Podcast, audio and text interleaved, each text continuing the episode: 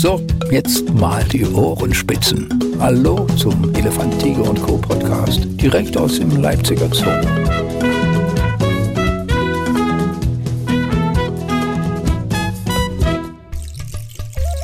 Elefant, Tiger und Co., der Podcast. Wir sind wieder auf unserem Streifzug durch die Tierpflegerbereiche des Zoos Leipzig und äh, wahrscheinlich wird sich manche schon fragen, hat er nicht nun langsam mal jeden Tierpfleger, jeder Tierpflegerin aufgelauert? Aber nein, hat er nicht.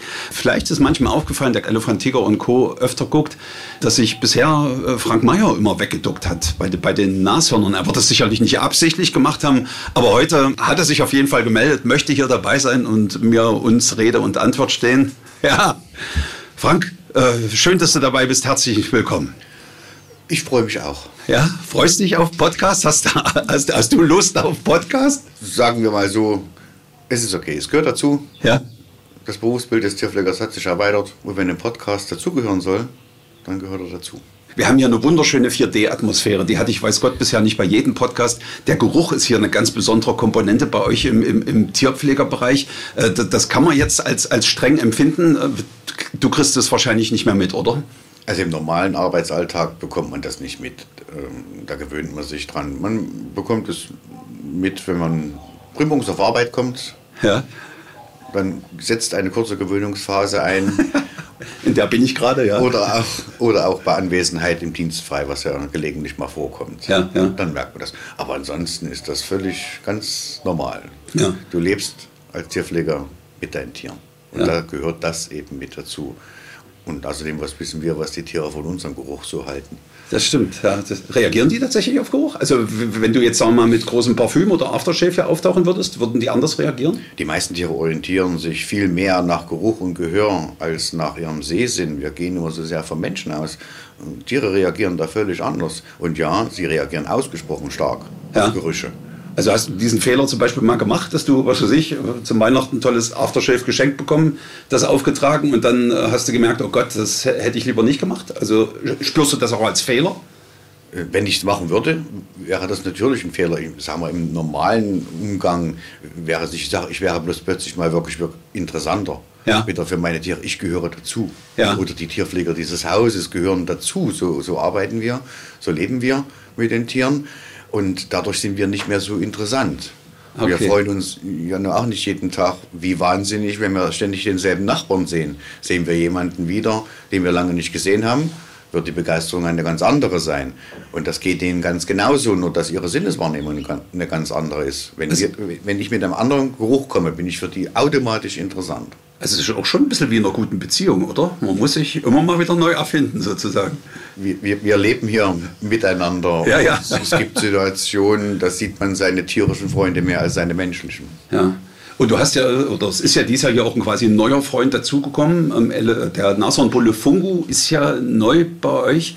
Äh, Kannst du uns da mal so auf einen aktuellen Stand bringen? Wie geht's ihm? Ist er jetzt quasi schon hier wie zu Hause? Im Großen und Ganzen ist er zu Hause. Ja. Die erste Eingewöhnungsphase war eine sehr kurze. Wir haben anderthalb äh, Wochen ungefähr gebraucht, um ihn, wie wir so sagen, stallfest zu machen, also ihm seine Unterkunft als etwas Angenehmes zu vermitteln. Das hat wirklich gut funktioniert. Der Rest entwickelt sich langsam. Wir sind jetzt hier beim guten halben Jahr. Wir sind noch nicht ganz hier angekommen, Ja. aber es entwickelt sich. Wie äußert sich das jetzt? Also er reagiert noch nicht so schnell auf euch oder er reagiert noch nicht so vertrauensvoll? Hm, Das äußert sich ganz anders. Ähm, Bei Menschen sagt man immer, wo es gerade weh tut, tut es am wehesten. Und das ist bei Tieren ähnlich. Wenn ich eine neue Situation habe, sagen wir Kennenlernen der Außenanlage, wird das das große Problem sein. Etwas Fremdes, das ist für Tiere meistens ein großes Problem. Ja. Habe ich diese Außenanlage kennengelernt, das große Problem also bewältigt, kann ich mich ja um kleinere Probleme kümmern. Ja. Und genauso machen das Tiere auch. Sachen, die ähm, am Anfang einfach weggedrückt wurden, worauf sie überhaupt nicht reagiert haben, werden jetzt plötzlich interessant. Die großen Probleme haben wir jetzt im Griff. Ha- Hast du da mal ein Beispiel für so ein kleines Problem, was jetzt plötzlich groß ist? Es war vorher für ihn kein Problem, durch unsere Sicherheitsschleuse zu gehen, die wir brauchen, weil wir ja mit Geparden zusammen Ja. den Funko auf der Außenanlage stehen haben. Die Stallung war bekannt, jetzt ist die Außenanlage bekannt, jetzt haben wir ein Problem äh, mit dieser Umsperrschleuse. und müssen das jetzt erstmal ins nächste Jahr verschieben. Das ist alles, weil Nashörner so unglaublich sensibel sind. Das höre ich ja immer wieder. Die achten wirklich auf Kleinigkeiten. Ja, das stimmt. Und auf, genau darauf muss man bei seiner Arbeit Rücksicht nehmen. Man muss das einpreisen, manchmal ist man auch überrascht, was dann plötzlich so Ja, ja. eine Kleinigkeit ist. Oder was auch plötzlich mal ein großes Problem sein kann, wo man denkt, ist gar nicht so. Prioritäten werden von Tieren anders ge- gesetzt als von Menschen. Ist denn Fungo ansonsten ein umgänglicher Nashornbulle? Wie würdest du ihn beschreiben? Ja, auf alle Fälle. Ein sehr, sehr umgängliches Tier, was sich wie gesagt schnell eingewöhnt hat, sich gut an die Pfleger gewöhnt hat und natürlich mit allen Eigenheiten, die ein Tier halt so mit sich bringt. Das ist eben so. Je näher man mit einem Tier zusammenarbeitet, und wir brauchen diese nahe Zusammenarbeit mit, mit diesen Tieren auch. Wir sind dort schon auf Freiwilligkeit angewiesen. Wir Ja, ja, klar. können hier wenig mit Zwang durchsetzen. Äh, umso näher lernt man sie kennen und umso mehr von seinen Eigenheiten äh, kriegt man natürlich auch mit. Nutzt sie teilweise aus oder sieht zu, dass man sie einigermaßen umgeht. Was wäre bei Fungo zum Beispiel etwas, mit dem, womit man arbeiten kann? Ist der sehr neugierig zum Beispiel? Ja, sehr, sehr neugierig und vor allen Dingen bewegungsfreudig. Das ist ja gut, oder? Man kann äh, dort äh, der Zugang zur Außenanlage, gerade jetzt im Winter, können wir das ja nur begrenzt nutzen aufgrund Ja. der klimatischen Bedingungen. Da sind nur ganz kurzzeitige Ausflüge mal drin, um eben Erfrierung oder andere Erkrankungen zu vermeiden. Aber diese Bewegungsfreude bei ihm kann man ausnutzen, dass wir ihn eben mehrmals auf die Außenanlage hinauslassen. Ja. wird rausgelassen bei minus 7 Grad, halbe Stunde, dreiviertel Stunde. Dann kommt er rein, bekommt was zu fressen, wird vielleicht doch ein bisschen verwöhnt und kann nach einer Aufwärmzeit eben nochmal rausgehen. Und diese Bewegungsfreude kann man dann schon ausnutzen, weil das macht keinen Unterschied, ob es ein Mensch oder ein Tier ist. Fehlende Bewegung ist nie gut. Hat er denn schon auf die, die Mädels ähm, reagiert in irgendeiner Art und Weise? Interessiert oder ignorant? Nein, ig- ignorant äh, mit Sicherheit nicht. Wie gesagt, äh, die Wahrnehmung bei den Tieren ist schon eine andere. Äh, wird eben halt, halt vor allen Dingen olfaktorisch, ne, also über, über Geruch. Ja. Wenn hier die Weibchen in der Stallung Urin absetzen oder, oder Kot absetzen, werden ja Pheromone freigesetzt, die sich über die Luft in der Stallung verteilen. Und dann ist er an der einen Stelle mehr und an der anderen Stelle weniger interessiert. Nun sind es natürlich auch wahnsinnig äh, große und starke Tiere. Äh, Nashörner sind ja Urgewalten. Spürt ihr das hier drin auch manchmal? Also, dass es laut wird zum Beispiel untereinander oder... Ja, natürlich. Natürlich verfügen sie äh, über, über große Kräfte. Das sind reine Muskelpakete. Im normalen Leben sieht man es den Tieren nicht an. Wenn man so in den Zoo kommt als Besucher, ist es bei den Nashörnern ja oft so, sie liegen einfach auf ihrer Außenlage rum, Ja, ja. genießen die Sonne oder den Schatten, je nachdem, was in dem Moment gerade angenehmer ist.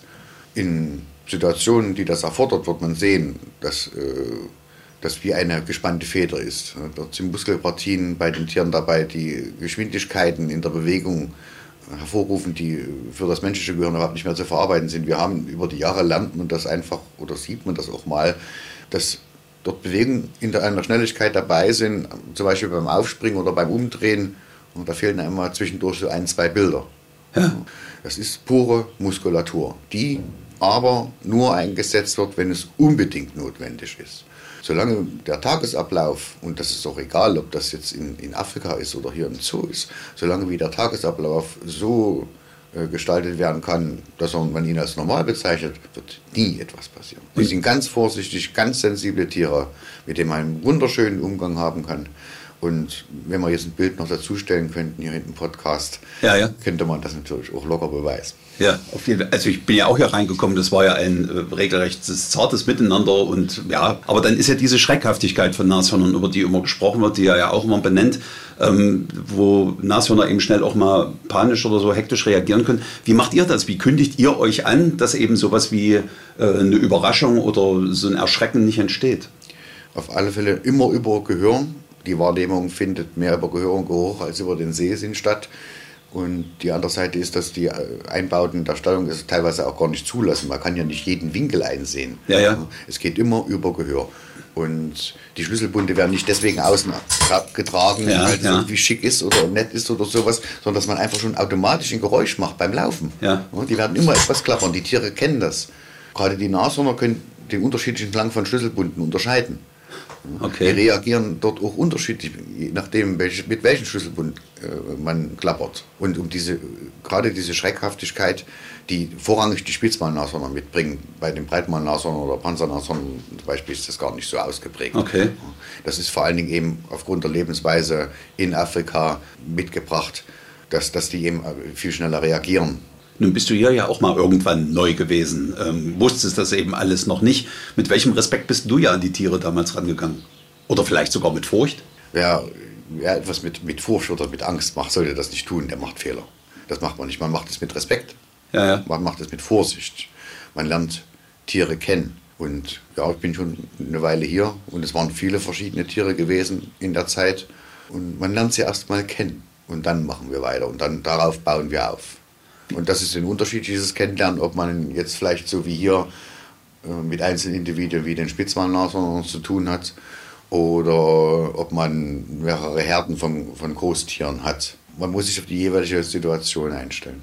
Wie bist du denn hierher gekommen? War das deine erste Station zu Leipzig oder ist es der ganz normale Werdegang eines Zootierpflegers? Da war mal ein Bereich frei und da habe ich es versucht. Es hat sich so ergeben. Ja. Es hat sich so ergeben. Also Nashorn ist jetzt kein äh, Kindheitstraum von dir. Nein. Wie hast du denn zum Zoo an sich gefunden oder zu dem Beruf? Das war, äh, Zootierpfleger wollte ich schon immer werden. Okay. Das war nach allem, was man so in seiner Kindheit werden wollte, wie Flugzeugführer, Lokomotivführer, Kfz-Mechaniker oder was weiß ich noch, war bei Zeiten stand das fest. In der sechsten Klasse mit Sicherheit schon Zootierpfleger. Du bist also auch regelmäßig vermutlich mal im Zoo dann gewesen mit deinen Eltern, oder? Es waren häufigere Zoobesuche, Ja. Das ist keine Frage. Ich wollte übrigens auch nie Zoodirektor werden. Ich, ich wollte wirklich Zootierpfleger werden. Ja, das ja, ist ja. dieses Arbeiten mit den Tieren zusammen, das Leben mit den Tieren zusammen. Und dann hat das auch gerade und direkt so geklappt? Ich habe zwei Praktikas als Schüler hier gemacht und scheine mich ja da nicht gar so un ungeschickt angestellt zu haben. Jedenfalls hat man damals unter die Praktikumseinschätzung nicht geschrieben, den nehmen wir nicht. Ja. Und mit der Bewerbung hat es geklappt, ja. Hat dich irgendwas am, am Beruf manchmal vorher abgeschreckt oder also war anders, als du es dir als Kind erträumt hast? Es ist, kein, es ist nicht dieser Traumberuf, der manchmal so nach außen getragen wird. Ja. Und der Arbeitsalltag ist nicht, wie er bei ETC im Fernsehen kommt. Es ist ein völlig anderer. Wir haben hier eine professionelle Tierhaltung. Und wer das nicht kann, sollte das nicht tun. Es gibt diese vielen wunderschönen Momente. Das ist das, was bei Elefantigo und Co. viel gezeigt wird. Nicht alles, aber vieles davon. Aber es gibt eben halt viel harte körperliche Arbeit. Wir können hier kaum Maschinen einsetzen. Wir sind ja nicht in der Landwirtschaft. Wir haben Ja, gar nicht klar. die Flächen dafür, um mit Großmaschinen hier zu arbeiten. Es ist alles Handarbeit. Und professionelle Tierhaltung bedeutet eben auch, Tierbestände zu managen. Auch das muss man können. Man äh, sagt immer, Tierzucht hat man in der einen Hand den Futtereimer und in der anderen Hand das Messer. Wir brauchen gesunde Tierbestände, wenn wir die Tiere erhalten wollen. Das bedeutet, wir müssen das, was die Natur von selber macht, die schwachen, kranken Tiere auf die eine oder andere Weise selektieren, um gesunde Bestände zu erhalten. Wer das nicht kann, kann hier nicht arbeiten. Das war dir auch von Anfang an so klar? Das habe ich gelernt. Ich komme ein kleines bisschen aus dem Umfeld heraus, äh, wo, wo man Tiere gezüchtet hat, also Haustiere Okay. gezüchtet Ja, hat. ja. Also vorrangig natürlich zum persönlichen Verzehr oder für die Schauzucht oder sowas. Aber auch in der Schauzucht, was nicht schön ist, wird selektiert. Also du bist mit Tieren eigentlich schon von Kindheit an vertraut. Du bist jetzt kein Großstadtkind, der quasi hier äh, die, die, die Sehnsucht nach Tieren erfüllt hat. Nein, ich bin ein Randgroßstadtkind, wenn man Ja, so bezeichnen will. Und immer eine gute Beziehung zu Tieren gehabt oder so. Immer, ja, Das, ist, das ist überhaupt keine Frage. Ja. Das hat, war immer das, das Faszinierende. Reaktionen von Tieren ist, ist etwas, was mich wirklich äh, dabei behält. Hast du da Lieblinge gehabt als Kind? Also glaub, die, die dich vielleicht auch ins Zoo gelockt haben? Meine Liebe, das ist zu lange her. Okay, okay. Das mit der Kindheit. Da kann ich, das, weiß, nee, das weiß ich einfach nicht mehr. Okay, ich lebe sehr oft in meinen Kindheitsträumen, dass ich da aber auf jeden Fall. Und, und hat dich hier am Anfang irgendein Tier ganz besonders gefesselt, wo Ja. du eigentlich als Pfleger auch hin wolltest? Ja, unbedingt. Ja? Ja, ja, unbedingt. Majot Maris, Halbaffen. Das hat mich ganz toll. Ja. Das, war, das hat mich richtig fasziniert. Also wenn ich das hätte werden können, wäre ich vermutlich Halbaffenpfleger geworden für Marquis. So wie die Tiere sich äh, verhalten haben untereinander und auch im direkten Kontakt, das war ja für mich als, als Auszubildender, als Lehrling Und da wurdest du mit ein paar Leckerlis in den Käfig gesetzt und gesagt, beschäftige die Tiere mal ein bisschen. Und dann hast du mit diesen, das, das war schon faszinierend. Klammeraffen, Geoffrey Klammeraffen haben wir damals gehabt. Ganz toll. Ja. Ganz, richtig interessant, richtig, richtig toll. Das hat mich richtig fasziniert. Aber und ich habe nie mit diesen Tieren nach der Ausbildung wieder gearbeitet. Ich wollte gerade sagen, das ergab sich dann einfach nicht oder du hast es auch nicht forciert? Das hat, das, das, das hat sich einfach nicht ergeben.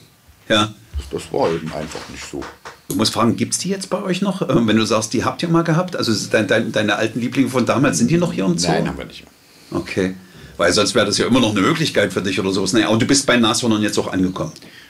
Zeiten ändern sich. Ja. Das, das, ist nun mal so. Man, man, geht mit der Zeit. Und wenn man, wenn man schaut, was man in, in den Jahren für verschiedene Tiergruppen betreut hat, ähm, macht es keinen Sinn, jetzt nun unbedingt zum Anfang zurückkehren zu wollen. Ja, ja. Sollte es sich ergeben. Warum nicht? Es geht immer den Schritt nach vorn.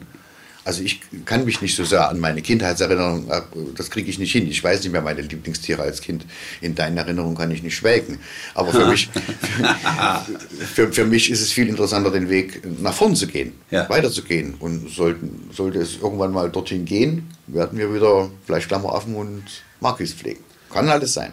Du wirkst ja wie ein sehr offener Mensch. Also vermutlich mal hast du dich gegen die Nashörner auch nicht gewehrt. Aber wie war denn hier jetzt dein erster Tag bei den Nashörnern? Also man würde dich hier sicherlich nicht mit, mit, mit Futter reingesetzt haben und dann jetzt beschäftige mal die Tiere. Also Kannst dich da noch erinnern? mein erster Tag bei den Nashörnern war ja nicht hier. Der war ja im alten Nashornhaus des Zoologischen Gartens, welches in den 60er Jahren des vorigen Gut, Jahrhunderts ich, ja, das, das, ja. als altes Ochsenhaus provisorisch umgebaut wurde äh, zur Nashornhaltung, bis man dann mal ein neues Nashornhaus baut, was ja dann nach 50 Jahren noch wirklich geschehen ist. Und so war dort durch eine innerbetriebliche Umstrukturierung, wie das in jedem Betrieb stattfindet, wird auch äh, mal in den Zoo umstrukturiert und äh, Tiergruppen samt ihrer Pfleger wieder neu organisiert. Ja, ja. Und damit waren die Bären AD. Ach, du bist ein Kenner der Bärenburg? Alles, alles Mögliche, ja, ja. Oh, okay, und wir wurden umstrukturiert und ja, plötzlich ja. hieß es, also Bären jetzt nicht mehr, aber dazu, da gehören jetzt dann die, die Nashörner gehören jetzt ja, dazu. Okay. Dann bin ich zum, zum Team der Nashornpfleger samt meiner Tiere hinzugekommen. Dann machen wir mal. Also das äh, hat dich keine schlaflose Nacht gekostet? Naja, nicht gleich eine schlaflose Nacht, aber es ist natürlich nicht schön, weil äh, Bären natürlich auch Tiere sind, zu denen man mhm. eine sehr persönliche Verbindung aufbaut und zu der damaligen Zeit auch im direkten Kontakt mit, mit Bären gearbeitet wurde. Also das Eisbären aus der Hand gefüttert wurden, äh, ja, ja. war völlig normal, dass man durch eine sechsköpfige Gruppe Brillenbären gelaufen ist, um nochmal ein bisschen was Nettes zu verteilen oder vielleicht doch nur die Anlage nochmal zu säubern, dass es am nächsten Tag etwas schneller losgeht war auch völlig normal. Das war wirklich dieses Leben mit den Tieren. Und der Abschied ist schwer gefallen, das ist überhaupt keine Frage. Aber Teile des Tierbestandes sind mitgekommen der zu betreuen war. Und das waren neue Aufgaben. Und der Neubeginn ist dir auch nicht schwer gefallen. Also wie gesagt, ich gehe immer noch mal auf die Nashörner hier so den ersten Tag und ich würde jetzt auch sicherlich nicht mit Angst reingehen, aber mein Respekt wäre zumindest schon mal groß, um das so zu umschreiben. Da muss man sich ja auch erstmal rantrauen und wissen, wie man sich so einem Tier nähern kann. Und es dauert ja sicherlich auch Zeit, bis die einem dann vertrauen. Das, das ist überhaupt keine Frage, aber es ist ja auch niemand gezwungen, wenn er als neuer Pfleger äh, zu anderen Tieren kommt, nun unbedingt gleich auf dem Tier durch die Stallung zu reiten. Ja. Ich kann ja nett etwas Abstand halten. Ja, ja. Und das macht man am Anfang auch. Man guckt, man guckt erstmal, was die Alten machen, also die damals Alten, jetzt bin ich selber alt. Und dann schauen wir mal, was wir uns selber zutrauen können und dann machen wir Schritt für Schritt gehen wir diesen Weg. Diese Geduld hast du auch, die, die trägst du. Also wenn ich noch an die Bilder denke, wo Funko hier ankam und ähm, sagen wir mal, gerade für mich so als Journalist ist es auch immer so wie so ein Fallschirm, während wir alle mal rumrennen, oh, oh, alles, sagst du, ja, das wird schon, das braucht alles seine Zeit. Ist das, äh, ist das dein Wesen oder ist das antrainiert, diese Geduld? Beides. Es ist das eine, dass man, wenn man viele Jahre mit Tieren gearbeitet hat, schon ruhig sein sollte. Und das andere ist auch wirklich antrainiert. Ja. Dieses, was man immer sagt, zähle erst mal bis drei. Daran habe ich noch Erinnerungen an frühere Situationen, dass ich mich wirklich gezwungen habe, bis zehn zu zählen, ja. bevor ich reagiere. Weil das macht gar keinen Sinn. Hektisch oder panisch zu werden oder schnell, das macht gar keinen Sinn. Bei Tieren macht das die seltensten Fälle, wo man wirklich mal losspringen muss oder losrennen muss. Hm. Etwas Überlegung ist meist viel besser. Das ist ja auch ein großes, also ich meine, ich bin jetzt einfach nur Vater und brauche bei Kindern schon viel Geduld, aber Tiere machen ja in noch größeren Abständen kleinere Erfolge, die man da mal sieht. Also es braucht alles irgendwie viel länger. Das hast du auch verinnerlicht, vermute ich mal, oder? Man lernt das, man lernt das mit den Jahren. Wer das nicht lernt, wird es einfach nicht durchhalten. Natürlich war das früher so, es wird der Berg gedreht, um dass da unten die Maus rauskommt. Ja, ja. Bis du irgendwann mal feststellst, dass das völliger Unfug ist. Wir können den Berg auch stehen lassen, die Maus kommt von ganz alleine. Wir Ja. brauchen nur warten oder etwas dafür tun. Immer einen Schritt nach dem anderen, nie den zweiten vor den ersten. Und ja, das braucht seine Zeit, aber sagt ja auch niemand, dass man nur ein Projekt machen muss. Das ist der Vorteil an der Sache. Du kannst mehrere Projekte gleichzeitig laufen lassen, weil du weißt, du brauchst die Zeit. Ähm, Die Bernburg, wir haben es schon gerade angesprochen, dass es nicht einfach war, ähm, dies, dieser Abschied damals von dort. Abschied ist ja generell so eine Sache, die auf euch immer mal zukommt. Bei Nashörnern ist es wahrscheinlich seltener, weil die Tiere einfach länger leben. Musstest du damit auch trainieren, äh, damit umzugehen? Also wenn einfach auch mal ein Abschied ansteht, sei es ein Tier wird abgegeben oder ein Tier verstirbt? Nein, das muss ich nicht trainieren. Das ist, das ist für mich eine völlig rationale Frage. Dass wenn wir, wenn wir Tiere abgeben, äh, ich weiß doch ganz genau, wenn, ich, wenn wir Nashörner züchten, und das haben wir ja auch getan, dass wir die Jungtiere nicht behalten können. Oder nur in den seltenen Fällen. Wir haben das einmal gemacht, ja, und haben dort Generationswechsel in der Zucht durchgeführt. Aber im Allgemeinen weiß man das vorher. Es wird das Beste getan für das Tier, bis es soweit ist. Und dann soll es möglichst dorthin gehen, wo es für den Arterhalt nutzbar ist und wo es ihm auch gut geht. Aber ein Abschied ist völlig normal. Klar, wenn solche Persönlichkeiten sterben, wie wir das ja mit dem Duo gehabt haben, Ja, mit dem ja. Nasernbullen im Frühjahr letzten Jahres, dann, dann, dann fällt das schon schwer, das ist, das ist keine Frage. Aber es wird bis zum Schluss das getan, was möglich ist. Den ein oder anderen Schritt auch noch mehr. Aber wenn es dann vorbei ist, dann ist es auch vorbei. Und ich denke, das ist äh, dort auch gut gelaufen. Bis zum Schluss haben alle das gegeben, was möglich war. Und als es vorbei war, konnten wir ihm aber auch einen schnellen Tod organisieren. Wie, wie ist es bei dir eigentlich so mit dem Kribbeln, wenn was Neues ausprobiert wird? Sagen wir mal jetzt diese Vergesellschaftung zum Beispiel mit den Geparden oder wo auch die Husaraffen oder Husarenäffchen, Affen oder Äffchen? Affen. Affen äh, noch mit dabei waren. Als dieses Projekt angekündigt wurde, wie geht es dir bei sowas? Sagst du, oh Gott, was probiert mir denn jetzt noch für den nächsten Wahnsinn? Oder sagst du dir, ja, das ist mal eine neue Erfahrung, die ich auch machen möchte. Wie stehst du solchen Sachen gegenüber? Solange wie sie gut fundiert sind, habe ich damit überhaupt kein Problem. Ich habe mich gefreut Ja. auf die Ge Geschichte mit den Nashörnern und den Geparden. Ja. Oder auch auf die Geschichte mit, mit Nashörnern und Affen. Da hätte ich mir auch andere Affenarten vorstellen können. Das wäre überhaupt kein Problem gewesen. Das ist etwas Interessantes und da holst du dir Informationen ein baust dir was auf und schaust mal, was geht. Das macht Spaß. Das ist wirklich was Schickes. Guckst du ja selber auch gerne ein bisschen länger und guckst, wie das funktioniert, wie Tiere so genau aufeinander reagieren? Oder habt ihr für sowas gar keine Zeit? Man, ja, es ist schon das, das, das zeitliche Problem bleibt es immer, das hat jeder Pflegeberuf. Ja. Wie viel äh, kann ich in die Pflege investieren, aber wie viel Zeit brauche ich einfach auch noch für die normalen Routinearbeiten. Es bleibt immer ein schwieriges Problem, es so zu organisieren, dass es passt. Aber natürlich bei Neuprojekten wird schon mehr Zeit auf Beobachtung gelegt, das ist ja keine Frage. Wie bekommt man eigentlich ein Nashorn zurück in den Stall? Ist das auch nur das Futter, das das äh, ist, oder hilft euch irgendwas anderes? Das Also- ist wie, als ob man eine Giraffe in den Kühlschrank tut. Erklärung bitte. Türe auf, Giraffe rein, Türe zu. Das klappt so einfach? Und Türe auf, Nashorn rein, Türe zu. Die warten regelrecht drauf, dass sie wieder rein können, oder? Wir bereiten das so weit vor. Ja. Ich habe ja vorhin schon mal gesagt, äh, dieser Begriff Stallfest. Ja. Wenn die Tiere neu in die Stallung kommen, werden sie stallfest gemacht. Das ist hier ihr Zuhause. Hier haben sie ihre absolute Ruhe, ihre absolute Sicherheit. Hier gibt es Essen, hier gibt es Trinken, hier werden sie verwöhnt. Und erst wenn wir der Meinung sind, das Tier ist stallfest, dann öffnen sich die Außentüren. Also auch so eine Urgewalt wie, wie ein Nashorn ähm, ist lieber drin, im Warmen, im Sicheren, als irgendwo draußen, wo man immer selbst das Gefühl hat, da kann ihm sowieso nichts was anhaben. wir leben hier von der Freiwilligkeit. In solchen Momenten leben wir wirklich von der Freiwilligkeit der Ja. Tiere. Das ist, das ist überhaupt keine Frage. Und wir haben ja auch schon Stunden zugebracht. Bei bestimmten Situationen, wo es eben halt nicht so lief. Das kann dir alles passieren. Ja. Wenn das Tier, wenn es das draußen schön findet und nicht schreien will, dann wird es nicht kommen. Ganz einfach. Es bleibt ganz einfach draußen. Aber die Grundlage muss erstmal gelegt werden. Die Stallung ist erstmal das Angenehme, das Schöne, wo wir wieder hinwollen. Und äh, die werden auch nicht hungern gelassen oder sowas. Die haben immer zu fressen draußen. Also die kommen nicht aus Hunger oder Durst rein. Wir haben Wassergräben, die können draußen trinken. Unsere Anlagen sind grün. Wir füttern speziell extra noch zu. Also wegen Hunger und Durst kommt hier keiner in die Stallung. Ja, ja genau. Das wäre ja so ein Ding. Aber Spitzballenashörner sind Tiere der Trockensavanne, der Busch- und Baumsavanne. Und die leben nicht wie die Breitmannashörner äh, in, der, in der Steppe und stehen dort völlig im Freien. Für die ist es gar nicht so ungewöhnlich in solche kleinen, überschaubaren Einheiten hineinzugehen. Das ist ihr Busch, ihr, ja. ihr, ihr, baumbestandener, ihr baumbestandenes Revier. Und dort gehen sie an den Rand und dann sichern die erstmal nach draußen ab in die freie Savanne, in die unbewachsene, bevor die dort überhaupt rausgehen. Das müssen die, die müssen trinken gehen, die müssen an Salzlecksteine, äh, an, Salzlecksteine, hm, an Salzlecken gehen, aber dann sichern die vorher ab und genau diesen Effekt versuchen wir auszunutzen. Die Stallung ist dieser sichere Ort. Und bevor sie rausgehen, das sieht man noch immer, kaum eines der Tiere wird wirklich zur Tür einfach hinauslaufen. Das ja. machen die nicht. Die halten vorher alle an und, wie wir sagen wir, gucken erst mal.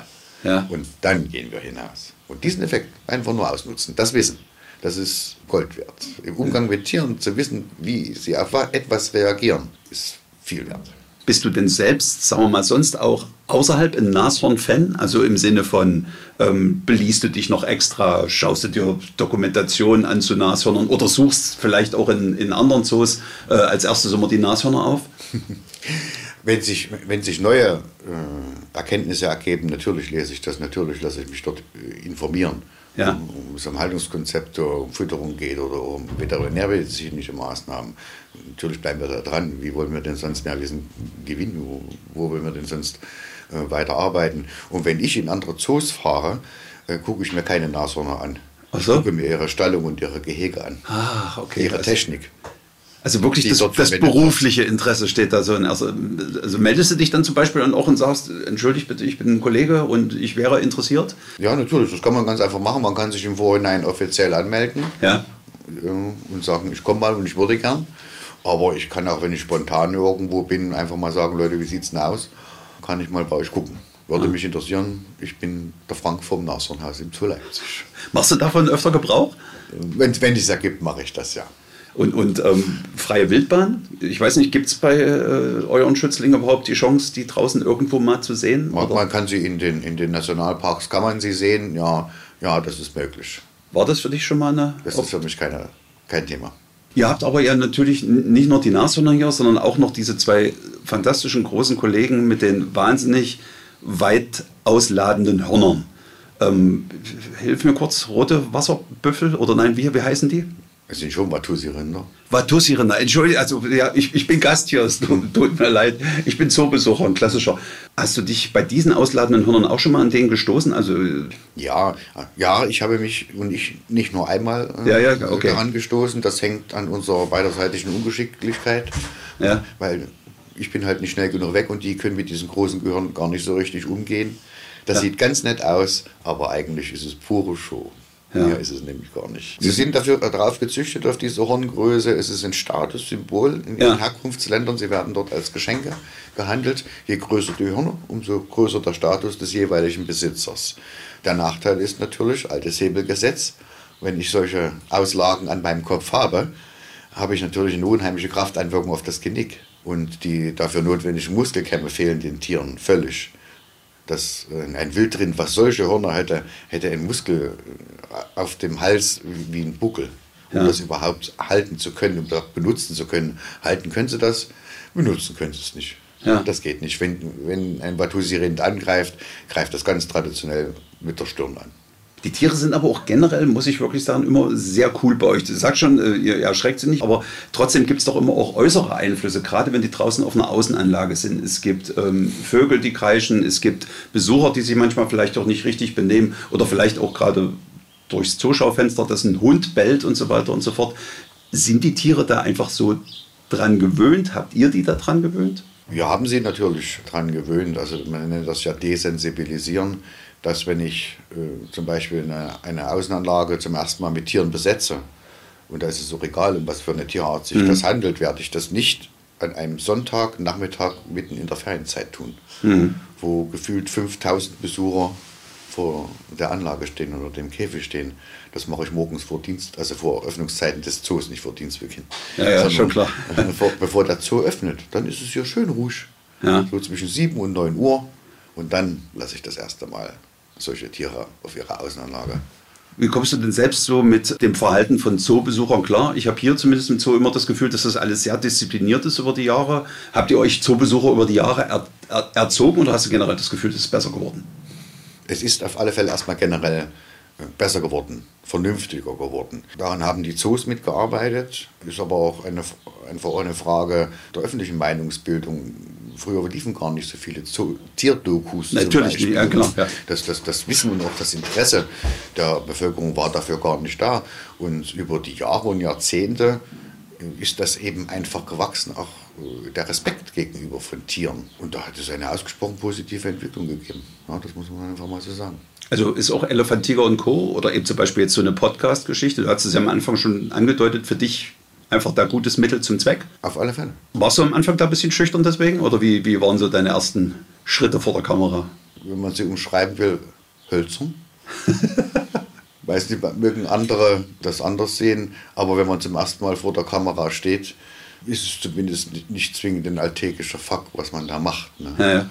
Denn nicht jeder, der die Bretter, die die Welt bedeut, betritt, merkt, dass er auf dem Holzweg ist. Hinterfragt man sich dann schon, aber mit der Zeit kommt einfach die Routine. Also du siehst dich nicht als Naturtalent. Ich würde es schon fast so denken, weil wenn man gerade vor der Kamera nicht hektisch wird, das ist gut. Aber du willst die Karriere nicht ausbauen, oder? Ich, ich bleibe bei den Brettern, die die Welt bedeuten, dem Holzweg. Das passt besser. Guckst du dir denn selber auch an? Wenn wir Geschichten aus unserem eigenen Haus gemacht haben, gucke ich mir es an, ja. Ja, ja. einfach um, um die Gegenkontrolle zu haben, haben wir das so rübergebracht, wie wir das wollten. Und haben auch die Mitarbeiter vom ETC das ungefähr so gemacht, Ja, ja, ja, ja, ja.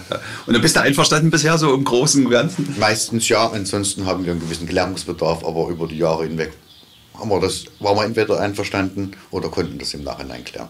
Wirst du denn draußen eigentlich gerne angesprochen von Leuten oder, oder passiert dir das häufig? Es passiert, Ja. ja, man, man, man wird angesprochen.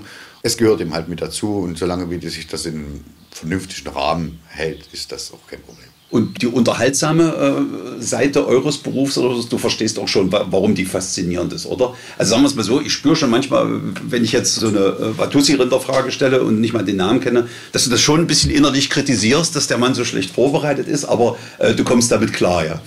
Muss ich ja. Bist du denn auch in der Familie, äh, sag mal, ein oft ausgehorchter Gesprächspartner, was Zoo angeht? Ich meine, es ist nun mal ein wahnsinnig interessantes Thema. Ja, ne, selbstverständlich ist man sofort in seinem Freundes-, Bekannten- Ja. und Familienkreis der erste Ansprechpartner für alle Geschehnisse, die irgendwo mit einem Zoo auf dieser Welt zu tun haben. Und es wird natürlich auch erwartet, dass man jedes, jegliches Hintergrundwissen sofort parat hat Ja. und auf diese Frage antworten kann. Siehst du, da weißt du mal, wie es mir geht. Ich glaube, ich bin einer der wenigen, der das nicht sofort in jedem Fall kann. Okay. Aber meine Familie und mein Freundeskreis haben damit leben gelernt. Bist du denn sonst privat auch noch mit Tierhaltung, also neben der Arbeit noch mit weiteren Tieren so beschäftigt? Hast du da noch so dein Faible? Nein. Gar nicht. Bei Arbeit und Schluss, es reicht dann oder ähm, einfach kein Soll, Platz? soll, soll, sollte ich äh, nach einem normalen oder auch nicht ganz so normalen Arbeitstag wirklich noch der Meinung sein, ich müsste mich weiter um die Tiere kümmern, hätte ich hier genug davon. Die brauche ich nicht zu Hause. Darf ich dann mal noch so im Arbeitsalltag fragen, ist eigentlich Sommer schöner, Tiere zu pflegen als Winter? Würde ich mir jetzt so vorstellen? Das, das hängt äh, von, von verschiedenen Kriterien ab und den Unterschied macht das sowieso nicht. Natürlich, klar, äh, bei Tieren äh, der Tropen oder Subtropen komme ich natürlich besser zurecht, wenn ich Sommer habe, wenn ich warme Außentemperaturen habe. Aber im Winter habe ich so dafür mehr um mich, um mal ganz egoistisch zu sein. Und ich kann das aus eigener Erfahrung wirklich sagen, sie haben überhaupt kein Problem, in der Stellung zu bleiben. Dieser Bewegungsdrang nimmt, wie das bei Menschen übrigens auch ist, mit Naja. zunehmendem Alter ab. Ja, ja. Und äh, mit, mit Jungtieren ist das so, oder mit jungen Erwachsenen so, die wollen sich austoben, die werden also rausgehen auf die Ausanlagen und sich austoben und das können wir immer. Die können sich immer draußen austoben und unsere doch schon etwas älteren Tiere, na, wenn es denen nicht passt, dann gucken die bloß mal raus. Das ist ungefähr so wie das Kissen auf die Fensterbank und dann schauen wir mal, ob das auf der Straße so ist. Ja. Gerade als älterer Mensch, äh, ist vielleicht eine krampfhafte Herleitung, aber ich versuche es, genießt man ja gerne mal ein schönes Bad. Und was bei euch ja auch mal beeindruckende Bilder sind, ist die Schlammsuhle, wenn ihr die für die, die, die Nashörner herrichtet. Auch für euch ein besonderes Ereignis jedes Mal, wenn ihr das anbieten könnt. Die Schlammsuhlen sind für die Tiere ständig nutzbar, die werden nicht extra hergerichtet. Und die lieben das auch. Und die mögen das, ja, Ja. natürlich. Das ist natürliches äh, Verhalten. Das macht denen auch Spaß. Es ist also nicht nur diese Hautpflege oder die, äh, diese Verteidigungsschicht gegen Ektoparasiten oder sowas, sondern das macht denen auch Spaß. ne? Die machen das einfach gern. Das, dort werden sie manchmal dann wieder zu kleinen Kindern, die mit ihren kurzen Gummistiefelchen durch die Pfütze oder durch den Matsch rennen. Ja, und das machen die ganz genauso. Wenn wir Bäder einlassen, dann ist das in der Innenstallung. Das Geht ist aber- nicht mit Schlamm, das ist dann nur mit Wasser. Ja. Weil ansonsten würde ich wahrscheinlich mit den Technikern äh, unseres Abwassersystems Probleme bekommen. Ja, wenn wir glaub den ich gern. Leben ich hier, naja, Ja, wir wollen ja. das nicht so so weit ausdehnen. Und ihr Trainer macht das auch für den Spaß oder auch wegen der Haut? Es ist, es ist äh, äh, Verschiedenes. Das eine ist auf alle Fälle der Spaß. Die Tiere baden gerne. Das ist ja auch schönes warmes Wasser, was wir hier anbieten. Die lassen sich unheimlich gern abduschen. Und das zweite ist die Hautpflege. Gerade in der Winterzeit, wenn die Stallstehzeiten höher sind, bilden sich schon mal Krusten und Verschmutzungen, die dann noch wieder runtergewaschen werden müssen, weil der Aufenthalt äh, auf der Außenanlage einfach zu kurz ist, um dass das automatisch passiert. Und das dritte ist natürlich auch der direkte Umgang mit den Tieren, dass wir miteinander arbeiten, und dieses Vertrauen herstellen. Denn auch nicht nur das Tier muss Vertrauen in seinen Pfleger haben, auch der Pfleger braucht das Vertrauen zu seinem Tier. Das Wissen darum, wie es reagiert, in welcher Situation. Und das muss man hundertmal schon mal erlebt haben, um wirklich Vertrauen zu haben. Und das Besondere ist natürlich eigentlich auch immer ein Jungtier, auch für dich. Absolut außergewöhnlich. Ja. Und, und, also bei solchen Großtieren ist Ja. das immer was ganz Besonderes. Das ist überhaupt keine Frage. Wir reden hier von Tragzeiten von 14 Monaten. Ja. Bis du überhaupt so weit bist, dass du mal ein Jungtier hast, hast du so viele Jahre schon dafür gearbeitet. Ja. Das ist immer was ganz Besonderes. Und dafür kann man zur Not den Berg auch nochmal drehen. Frank, ähm, ich danke dir recht herzlich für die ganzen Einblicke, die du uns hier gegeben hast. Äh, Im Hintergrund sehe ich gerade, hat, hat Serafine ihr äh, Spielzeug in Angriff genommen. Ist das Serafine oder bin ich da schon wieder falsch? Das ist Sarafin, ja. Ach, mal ein Volltreffer heute hier. Äh, Was dort in ihrem Stall hängt, diese Töne, mag sie die, wenn sie da immer dran vorbeigeht? Also von den vier Nashörnern, denen wir das bisher angeboten haben, diese aufgehangenen Bambushölzer, ist sie die, die am meisten damit spielt und auch die Klangmomente am meisten schätzt. Ja. Also momentan hängt, hängt unsere Klangholzsammlung nicht drin, weil sie die gerade zugrunde gerichtet hat. Wir müssen das dann wieder nachbauen. Ja, ja. Aber wir haben dort auch im senkrechten 10 bis 15 Bambusrohre nebeneinander hängen in unterschiedlichen Stärken, die dadurch bei Anschlag unterschiedliche Töne erzeugen. Und sie kann sehr virtuos, also ihre eigenen Melodien, Ja, ja, ja. ja, sich ja. darauf spielen. Und wenn, wenn du sagst zugerichtet, also das wird dann auch mit, mit Inbrunst gespielt sozusagen, diese Klanghölzer? Ja, Und weil wir gerade von Geräuschkulisse reden, ähm, äh, haben Nashörner eigentlich Rufe oder klare Tiergeräusche? Ja, ne, selbstverständlich können, können die sich äh, akustisch äußern. Ja. Ja. Von ganz hohen Fiebtönen, die als Battle- und Kommunikationslaut dienen, also gerade bei Jungtieren, aber auch alte Tiere machen das, können einen ganz hohen Ton ausstoßen, und der wie, wie ja, ein Bettellaut ist, bis äh, vor Wut oder Ekstase, gerade wenn man mit Tieren züchtet, äh, wird richtig gebrüllt. In der Fortpflanzung, weil Ja. die läuft ja nun wirklich ein bisschen anders ab, Ja. als das äh, bei anderen Tieren stattfindet. Man hat sie deswegen ja auch jahrzehntelang in den Zoos nicht gezüchtet. Erst wenn es richtig aggressiv, erst wenn es so aussieht, dass du die Tiere um Gottes Willen nicht zusammenlässt, dann lässt du Nashörner zusammen. Hm. Und dann brüllt das auch. Dann, Also das Liebesspiel ist ja eher ein Kampf. das also. ist schon was anderes. Das hat nicht mit dem Strauß Rosen zu tun, den man mal so über, dann wird eher der Strauß Rosen aufgefressen. Da habe ich schon oft von gehört. Und trotzdem aber hat man bei euch vor allem immer die Akustik eines Vogelhauses. Bei euch zwitschert es immer ständig und so weiter. Ist das eigentlich gewollt? Ja, das ist eine Frage äh, der Prioritätensetzung, äh, wie man das sehen möchte. Also ich sage ja immer, das ist ja äh, die Zuchterhaltungsstation für den Haussperling, der ja, wie wir wissen, auch vom Aussterben bedroht Ja, ist. ja, ja. Und Das unterhalb, seid ihr sehr erfolgreich. Unter, unterhalb dessen halten wir noch drei bis vier Nashörner, je nachdem, Ja. wie es gerade passt. Die fühlen sich ja halt einfach wohl, oder? Die sind automatisch ganz einfach hier mit eingezogen, wie das Ja. in allen Großtierhäusern so stattfindet. Wir züchten ja hier auch Schwalben, natürlich nur in der Saison und nicht im Winter. Jedenfalls ziehen die einfach mit ein und bei den dezimierten Beständen des Haussperlings, warum nicht, das können wir uns locker leisten. Das machen wir einfach nebenher mit. Ja, genau. Also dann danke ich euch nicht nur in unserem Namen, sondern auch im Namen des Haussperlings ähm, für eure Hingabe in eurem Beruf. Schön, dass du uns ein paar Einblicke gewährt hast, Frank. Und ähm, ja, gerade auch mit dem Einzug von Fugu verbindet sich natürlich auch die Hoffnung auf ähm, Jungtier irgendwann bald mal wieder. Dafür viel Erfolg und dann hören wir uns vielleicht auch wieder. Vielen Dank. Wir bedanken uns. Dann wäre also alles gesagt. Elefant, Tiger und Co. Ein Podcast von Elefant, Tiger und Co. und MDR Sachsen.